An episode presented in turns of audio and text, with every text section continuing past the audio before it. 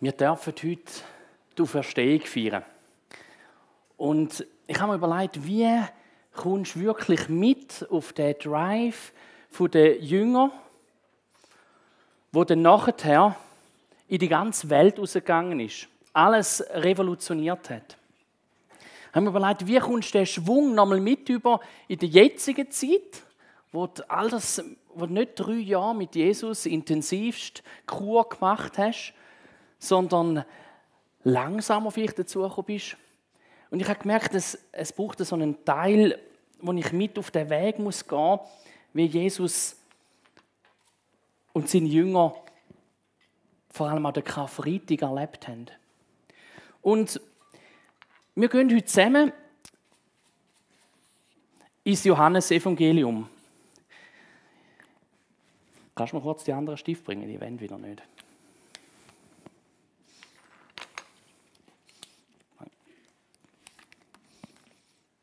Wir gehen zusammen im Kapitel 21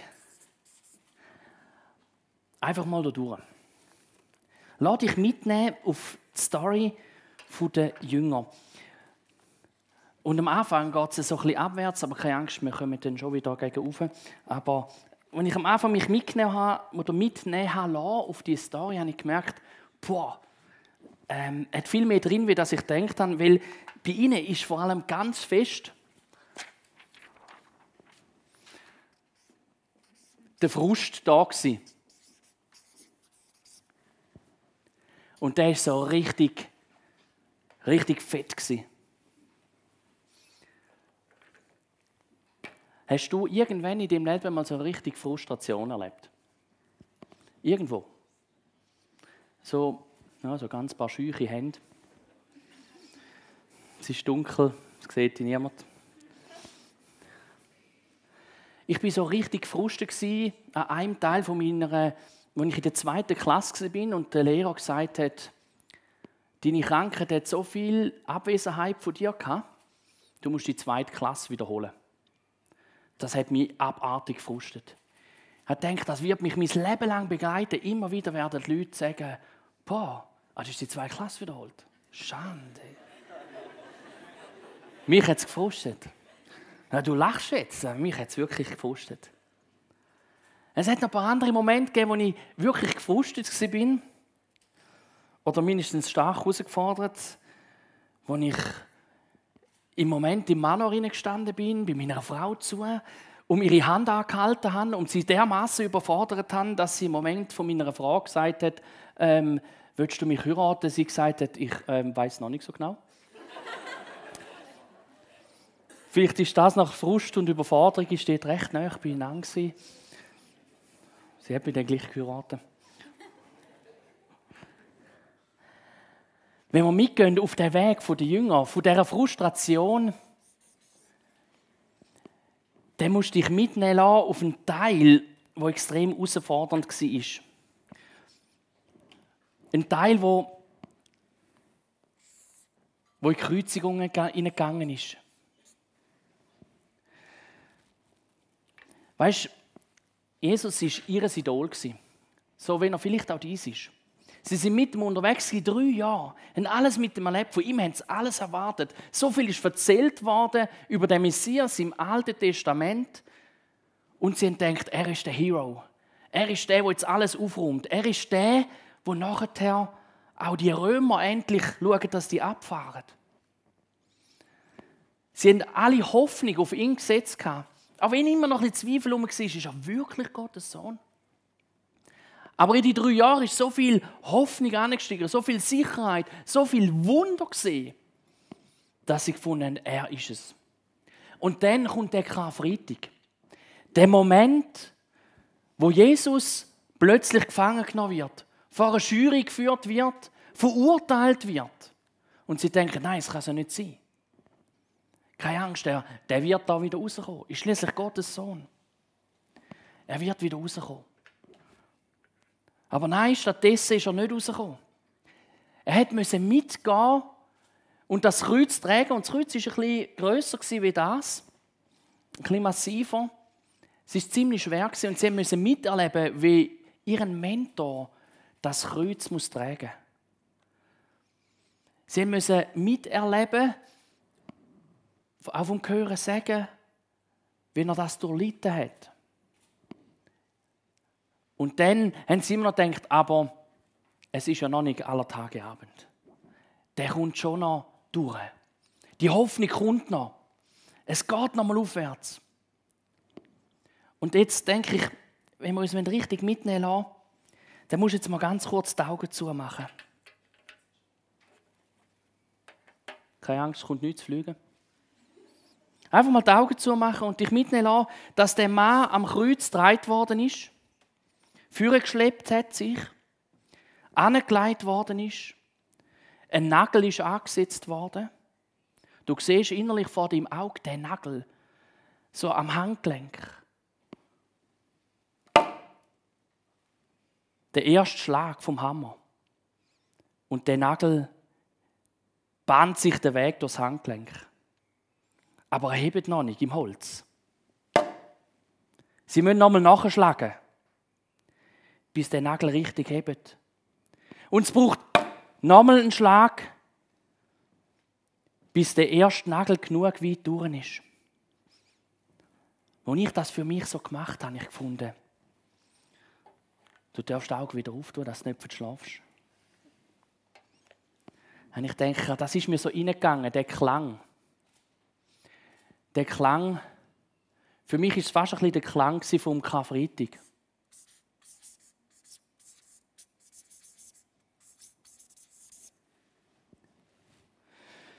Und dann ist er aufgestellt worden.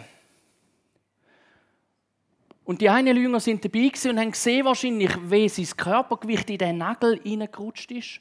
Und es ist so eine Sache, wenn du, wenn man an dem Kreuz gehangen ist, hast du dich müssen auf die Beine stützen, um einschnaufen Weil sonst hat der Brustkasten nicht genug Volumen für die Lunge bekommen. Das heißt, du hast dich auf den Nagel aufstützen, wo schmerzhaft deine Füße durchbohrt hat um können überhaupt einschnaufen. Und sie haben das gehört. Und sind herausgefordert dort mitzuschauen und mit das zu erleben. Aber Jesus ist doch Gott, er kann doch absteigen. Wieso macht er es nicht? Sie haben gedacht, okay, vielleicht kommt es ja noch. Aber stattdessen lässt er irgendwann den Kopf hängen. Er sagt noch auf Hebräisch, dass es vollbracht ist. Und lässt den Kopf hängen. Und die eine von den Jüngern vielleicht noch denkt, nein, der kommt noch mal, ist vielleicht in Ohnmacht. Aber dann geht noch mal so ein an mit einem Speer. Und geht, so rammt er von unten rauf, so knapp unter der Rippli durch, durchs Bauchfeld durch, in die Lunge hinein, so weit auf, wie es geht, ist das Ziel ins Herz rauf. Das haben die Jünger miterlebt. Und spätestens dann haben sie das Gefühl, jetzt ist fertig. Unser Heiland ist gestorben. Unsere Hoffnung ist begraben. All das, was wir gedacht haben, könnte noch werden, ist weggegangen. Ist irgendwo abhanden gekommen. Jesus hat so anders das gemacht, wie das sich die Jünger das vorgestellt haben. Vielleicht ist das so ein innerliches Grounding wo sie da erlebt haben, wenn sie all das gesehen haben, was Jesus dort durchgemacht hat. Oder sich das erzählen lassen haben. Nicht ganz alle sind dort dabei gewesen. Und dann hat es ein paar gegeben, unter anderem der Petrus, wo nachher auf dem Weg weitergegangen sind, sich gesagt haben, weißt du was, wir sind Fischer. Was wir können, ist fischen. Wir gehen fischen. Irgendwie Nachfolger, Jünger sind wir nicht mehr wirklich, weil unser, unser Hero, der Chief, ist gestorben. Also gehen wir fischen. Wer kommt mit? Es sind ein paar andere mitgekommen, sie sind fischen gegangen. Und wie es so ist, wenn es so richtig mies läuft, oder? Dann haben sie die ganze Nacht durchgefischt und nichts gefangen. Und nichts gefangen. Und dann, so im Morgendämmerung, liegt er langsam richtig Ufer unterwegs. Geschlagen vom Karfreitag, frustriert vom Nicht-Fischerfolg, steht doch so ein Dödel am Rand. So einer, den du dann genau noch brauchst. Wo sagt, hey, hey Guys, haben ihr Fisch gefangen? Oder haben ihr keinen Fisch gefangen?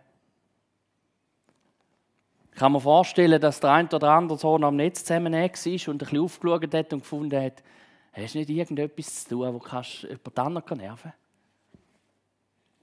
Man liest nichts in der Bibel über den. Also ich hätte ganz sicher ausgerufen und hätte ihm gesagt, ja, fahr ab.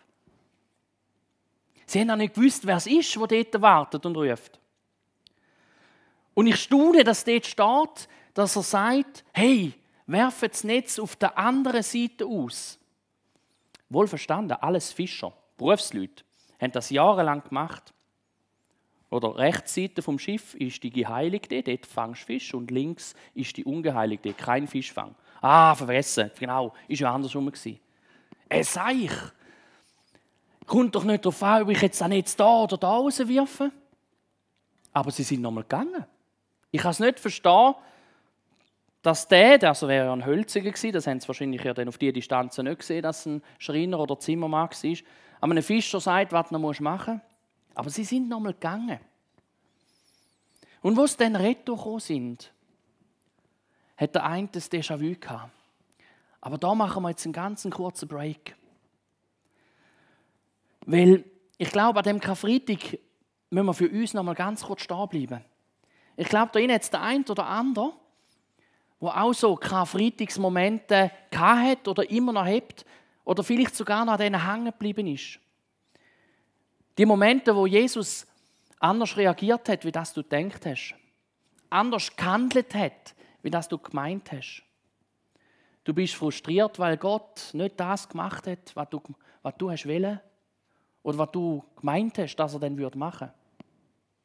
Du bist vielleicht auch frustriert ab Gottes Außendienstmitarbeiter. Die nennt man Christen. Vielleicht bist du auch frustriert an der Zweigstelle von Gott.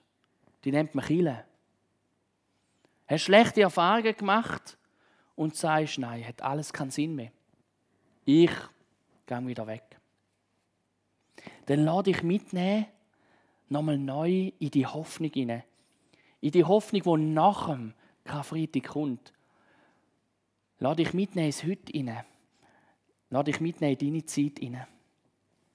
Weil wo sie, und wir gehen zurück in die Geschichte, dann retour sind.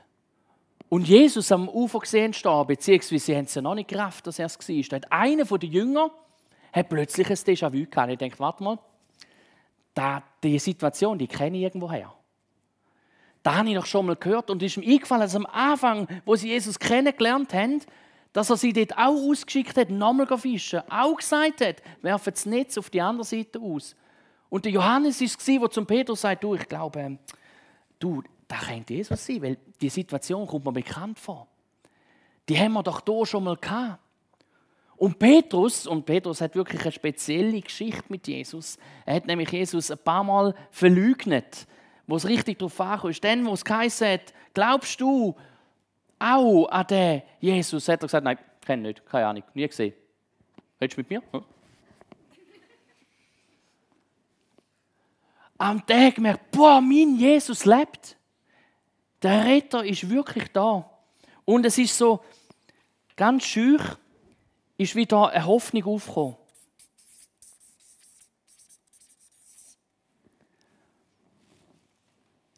Und das Coole war, dass, er retour ist und das Kraft hat, hat er gefunden, ah, boah, Liebli abgezogen, alles, du, reingejampt ans Ufer, was gibst was hast du zu dem Jesus? Und obwohl sie ganzen Haufen Fisch gefangen haben, wo sie nochmal sind gefangen, ist dort bereits schon ein Fisch, also der sollte tot sein, einfach, dass das noch klar ist. Der ist schon auf dem Feuer gewesen, sollte es Feuer sein. Die Kunst ist es, aus schlechten Zeichnungen die richtigen Schlüsse zu ziehen. Der Fisch war schon parat.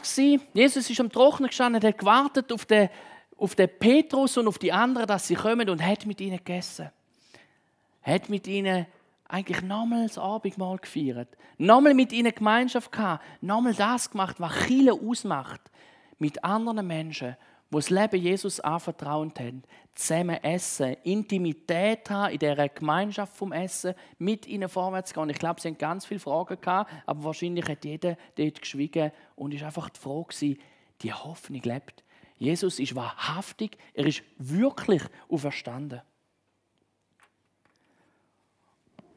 Und dann hat die Story seine Wende genommen. Es ist weitergegangen von dem Fisch. Und Jesus ist zum Petrus angestanden. Er hat ihm mit den Augen geschaut und hat ihm gesagt: Hey, liebst du mich? Ich habe mal zu meiner Frau so beiläufig, wo sie gesagt hat: Hast du mich gern? Habe ich gesagt: Ja, ja. Schlechte Idee. Jesus hat es genau wissen beim Petrus. Er hat nämlich nicht nur einmal gefragt, sondern hat dreimal gefragt: Hast du mich gern?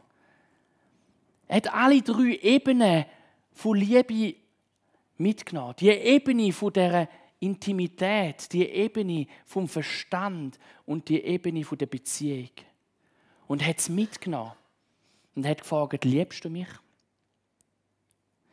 Und ich glaube, da müssen wir nochmal einen kleinen Break machen, weil, so wie ich weiß, bist du auch einer von diesen Jüngerinnen und Jüngern. Wo oh ja, es ist schon. Ist mir schon schön noch gelungen.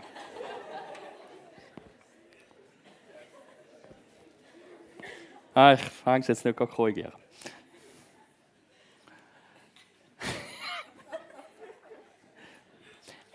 Ich glaube, wenn er dein Herz anspricht, sollte das Herz sein, genau. Wenn er dein Herz anspricht, will er das auf eine besondere Art machen. Er kommt zu dir an und sagt zu dir, wenn er dir in die Augen schaut, hast du mich gern? Liebst du mich wirklich? Und vielleicht kennst du den Moment, weißt wo du jemandem ganz tief in die Augen schaust und im ersten Moment denkst, oh, ich möchte gerne irgendwas an den Schuhbändel aufwarten. Ich möchte mich irgendwo, möchte nicht in die Augen schauen. Und vielleicht gibt es den Moment in deinem Leben, wo du merkst, wenn Jesus, wenn ich mir vorstelle, dass Jesus so in die Augen schaut und mir vorstelle, was ich alles falsch gemacht habe oder wenn ich vielleicht nicht so gehandelt habe, wie er es gerne hätte, dass ich ihm fast nicht in die Augen schauen kann. Das ist dann, wenn Jesus deinen Kopf wieder lupft und sagt, schau mal in die Augen. Ich möchte, dass du in meinen Augen meine Liebe für dich siehst. Das ist die Hoffnung von Ostern. In Jesus Augen die Liebe für dich zu sehen, wo er sagt, die ist da nicht wegen deiner Leistung. Die ist da nicht, weil du gut aussiehst. Oder sonst irgendetwas kann springen. Sie ist einfach aus Gnade da. Sie ist einfach da für dich parat gelegt. Und so hat er den Petrus angeschaut. Und ich glaube, so möchte er auch dich heute Abend noch mal ganz frisch anschauen. Und vielleicht kannst du dir das so vorstellen, du schaust in die Augen hinein und merkst, da gibt es noch das ein oder andere, was ich Jesus ganz gern noch würde sagen wir werden nachher dann auch noch Zeit haben, wo du vielleicht mit Menschen noch reden oder beten. Da möchte ich jetzt schon gesagt haben, nutze die Zeit. Und dann wie es so ist, wenn es so am Schluss geht, im ähm, Johannesevangelium gegen den Schluss auch, dann kommt noch so ein das Wichtigste. Nachdem Jesus ihm auch gesagt hat, was es zugibt für den Petrus, ist es weitergegangen. Es ist recht fest und näher an Petrus angekommen. Und wenn man die Ostern und die Hoffnung von Ostern wollen, richtig warnen, dann kommst du um dich nicht um. Ich nenne es jetzt einfach mal du. Du kommst nicht darum herum, dass es, heute ist mit dem Zeichnen so eine Sache. Ah ja, so. So. Du kommst nicht darum herum, dass es mit dem Du, mit dem Jesus auf dein Herz zielt. Es geht darum, dass er sagt, mit dir will ich weggehen. Und mit Petrus hat er das auch gemacht. Er ist angegangen so lesen wir die Geschichte. Und hat ihm nachher gesagt, nachdem er ihm gesagt hat, was es zu tun gibt, folge du mir nach. Und der Petrus ist dann mit ihm noch ein Wegstrecke gelaufen und hat dann gefragt, was ist mit den anderen Jüngern? Und Jesus hat gesagt, folge du mir nach. Heute Abend geht es ganz fest darum, dass du merkst, wenn du deinen Glauben lebst, geht es nicht darum, was der rechts und links von dir macht. Es geht nicht darum, was andere in deiner Firma glauben. Es geht nicht darum, was andere in deinem Studium vom Glauben halten oder von Gott überhaupt. Es geht um dich. Und wenn du die Hoffnung mal annimmst, dann werden Menschen von dir und deiner Hoffnung begeistert sein. Und sie werden, wenn sie dich anschauen, ein Stückchen von Gott sehen. Ich bin überzogen von dem. Und da kommt er heute zu dir an. Und sagt dir nochmal einmal neu. Folge du mir nach.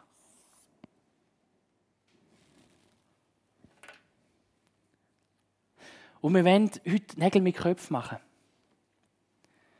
Wir wollen sagen, ja, Karfreitag, Hoffnung, das mitnehmen, dass Gott für dich am Kreuz gestorben ist.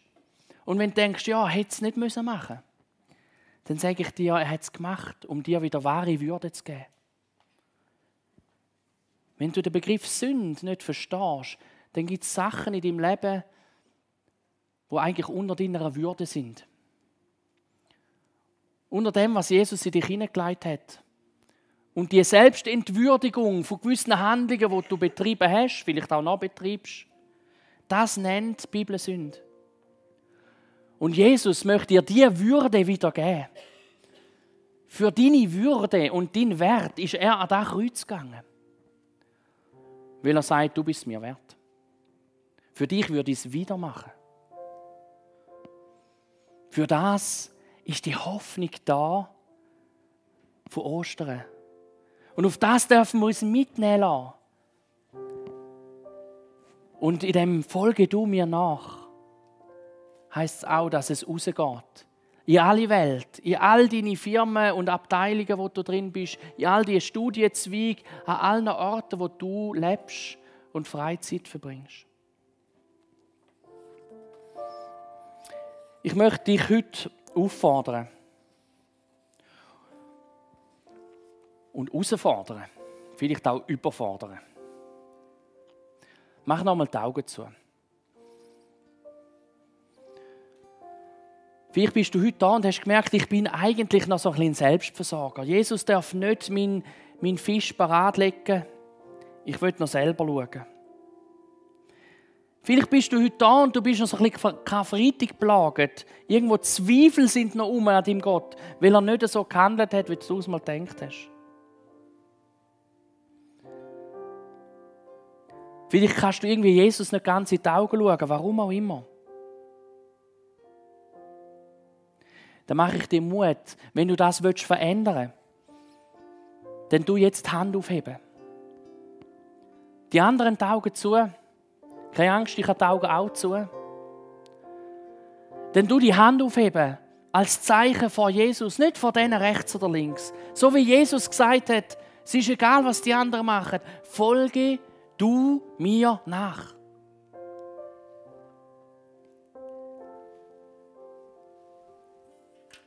Möchte für dich beten. Jesus, du siehst die Hände oben. Die Hände, die nochmal ganz frisch wenn sagen, Jesus, du bist mein Retter. Hilf, wenn ich Zweifel habe. Hilf mir, wenn ich noch Selbstversorger bin, den Fisch von dir nicht annehmen will. Hilf mir, Jesus, Ich segne dich, dass Jesus in deinem Herz Veränderung schaffen Veränderung, die mehr ist, wie einfach nur ein bisschen kosmetische Pflege. Er will dir ein neues Herz geben. Und wenn du da bist und merkst, ich habe die Entscheidung überhaupt noch gar nicht gefällt, dann steht Jesus zu dir an, streckt die Hand aus und sagt, komm du zu mir. Und ich segne dich, indem du die Hand annehmen sollst und Ja sagen zu dieser Tat von deinem Heiland am Kreuz. Und wenn du da bist und merkst, ich kann nicht in die Augen von Jesus schauen, weil mein christliches Leben ist nicht so, weil Jesus das gern hat, sprich ich dir Mut zu.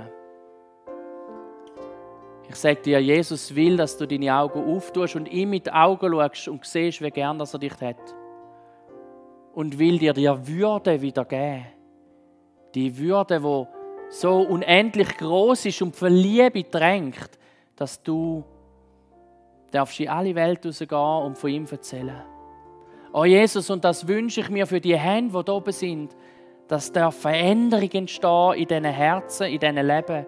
Veränderung, die über sie ausgeht, sondern in Alltag, ins Arbeitsumfeld, Studiumfeld, wo auch immer man drin ist, Veränderung geschieht. Du bist auferstanden, Jesus. Halleluja. Amen.